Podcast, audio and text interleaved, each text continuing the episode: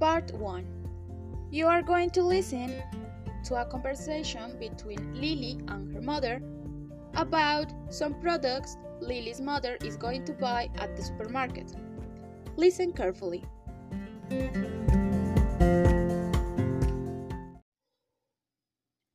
Lily, I'm going to buy some products at the supermarket.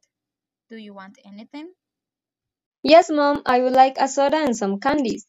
Lily, but you must not drink too many sodas because sugar is bad for your health Why is it bad for my health? because it produces diabetes. Oh, okay. And what should I eat?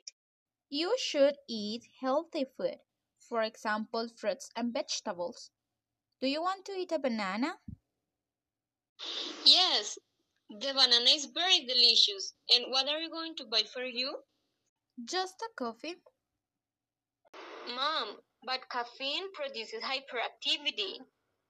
Oh, what should I drink? Water.